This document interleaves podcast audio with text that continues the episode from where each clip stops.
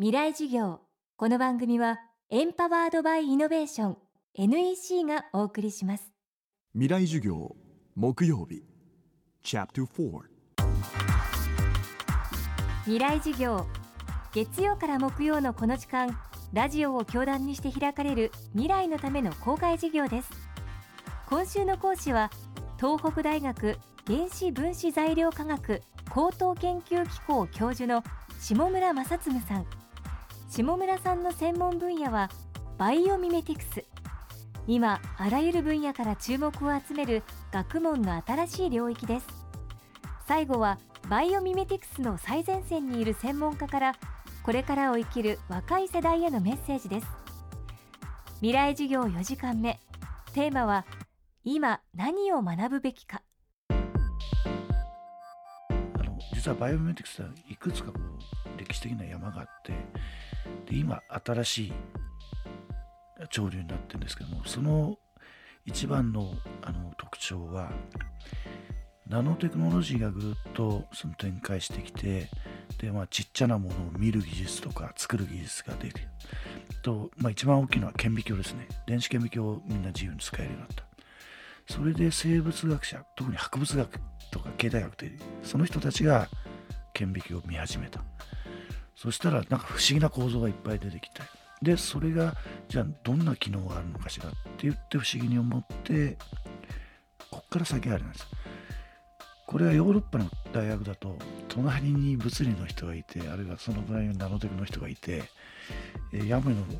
指先毛入ってるけどもこれそのファンデアワールセルクで行くんじゃないかなって生物学者がポロッと言うと物理の人がじゃあ測ってみようか。でナノテクの人はじゃあモデル作って測ったらもっと正確出せ。って言って一気通貫で材料が出てきちゃうんですね。結構テープってのはそうやって出てきた。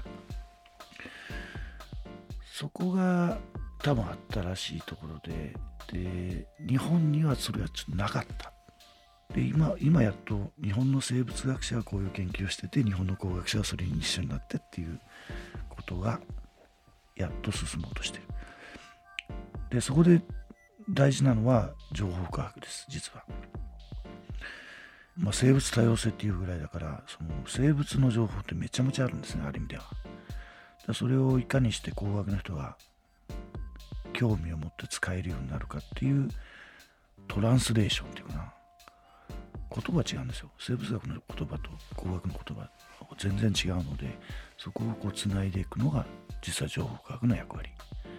発送支援とか着想支援のそういった情報の処理の仕方もやっと最近出てきたのででそれをうまくつないでだからまあ博物学とナノテクノロジーを情報科学がつないで総合的なエンジニアリングにすると。でもっと言うとそのエンジニアリングが本当にサステナブルな世界を作るために寄与するかって。いうところを環境科学の視点あるいは社会学の視点で見ていきましょうと。ともこれはものすごく大きな総合的な学術技術体験になります。特に日本の工学系の教育体験の中で生物学ってあんまり重要視されてないですね。でもっと言うととても怖いのは医学部に行く学生が高校の時に生物取ってないとかねいうこともあるのでやっぱり生物学は必修としてやるべきだと。でこんな風に生きてるっていう生き様もう目から鱗が落ちるようなことやってますからまずはそこでこうびっくりして感激してあこうやってこうやってやるんだっていうのを知ることですね。じゃあそれがどう私たちが生き延びるために必要かっていうような考え方を持つべきなのでやっぱりちゃんと勉強してほしいですね。未来授業今週は東北大学原子分子材料科学高等研究機構教授下村正嗣さんの講義をお送りしました。この番組はポッドキャストでも配信中です。バックナンバーもまとめて聞くことができます。アクセスは東京 FM のトップページからどうぞ。未来授業来週は写真評論家の飯沢幸太郎さんの講義をお送りします。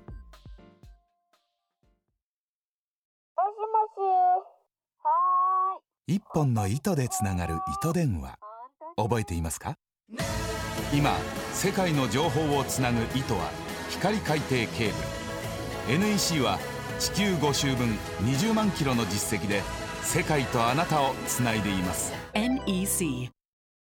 未来授業。この番組はエンパワードバイイノベーション。NEC がお送りしました